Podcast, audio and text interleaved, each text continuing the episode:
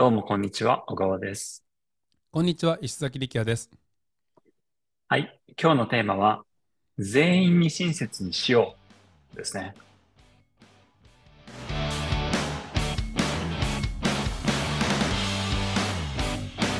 なんであのフルで読み上げなかったんですか？仮タイトルは長い、長い誰。に世話になるかわからないから全員に親切にするですよね。このやっぱ前置きがあるからいいじゃないですか。誰に世話になるかわからんから全員に親切する。でもこれすごいいい話やな。もうちょ僕もいろんなこと言いたくなってきた。ちょっととりあえずお母さんお,、ね、お願いします。これはですね、えっ、と、僕の発想も、もともと僕のオリジナルのアイデアじゃなくて、僕のばあちゃんなんですけど、あ、もういいばあ話やわちゃんが言ってた話なんですよね。で、うちのばあちゃんはいろいろ事業を自分で立ち上げてきた人なので、まあなんか、えーいろんなこう、な、なんでしょう。いろんな人に世話になりながら自分の仕事を作ってきたっていう、まあ、いろんな人巻き込みながらやるっていうのがすごい得意なんですよね。うーん。うんで、そういう中で、一つの事業を立ち上げるとかっていう時も、やっぱりいろんな人にお世話になる。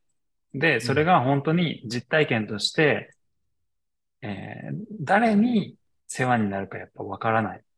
で、人ってこういいろいろやっぱ繋がってるじゃないですか。つながってる。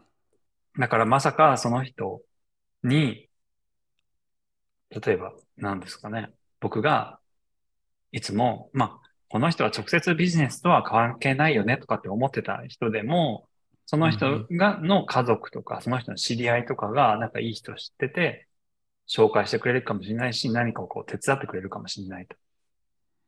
だからそういう人たちを、もうなんかそういうふうに思って、もういろんな人にやっぱり親切にする。なんかそういう人をこう無限にしちゃダメだよっていうことをすごい言われてたんですよね、僕は。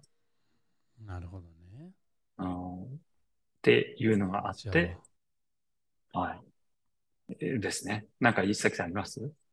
あのオランダ来てからですね今すごく仲良くしてる人たちの第一印象ってすごい悪かったのでん過去の僕ならその第一印象に従って、えーうん、なあらぬことを言ったりとかうん、うん。君とは相性が合わないからとか一言でも言っちゃったらもうその後の関係なくなるじゃないですかうーん。でも本当にオランダで仲良くしてる人たち第一印象良くなかったりとか最初のファーストコンタクト良くなかったりすることがすごい多くてあの時に僕下手に変なこと言わんでよかったなって思うことがすごい多かったんですよね最近。ここ23年うーん。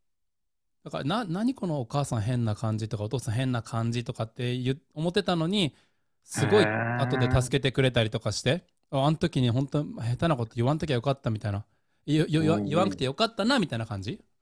うーん。いや、でもそういうのあるな。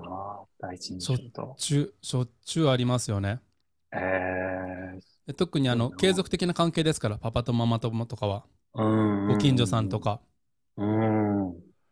一回ね、それ最初にダメダメになったらもう、まあ修復できない人だからね。うんそうそうだからまあデンハーグっていうのもすごい狭い町なのでややっぱイラッとすることもあるんでイラッとしたらすごい言いたくなるんですよね僕うんうんうんうん。移民のくせに白人に対して 言いたくなるんですよね。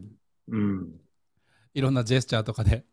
例えばあのうん交通マナー守ってなかったりとか、うん。チャリ乗っててもイラッとすることは言いたくなるんですけど、でもその人とつながる可能性すごいあるんで、うんうんうんうん。なるほど。そこ気をつけるようにしてますね。なるほどね。なんかコールとアクションあります？あのご提案。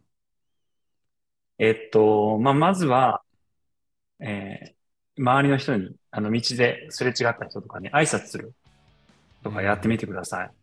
なるほどで、ね。挨拶すると、やっぱり継続的に挨拶してると、やっぱ顔見知りになってくるんで、あの人いつも挨拶してくれるな、みたいな感じになるんで、なんかあった時にこう、助けてくれるかもしれないですね。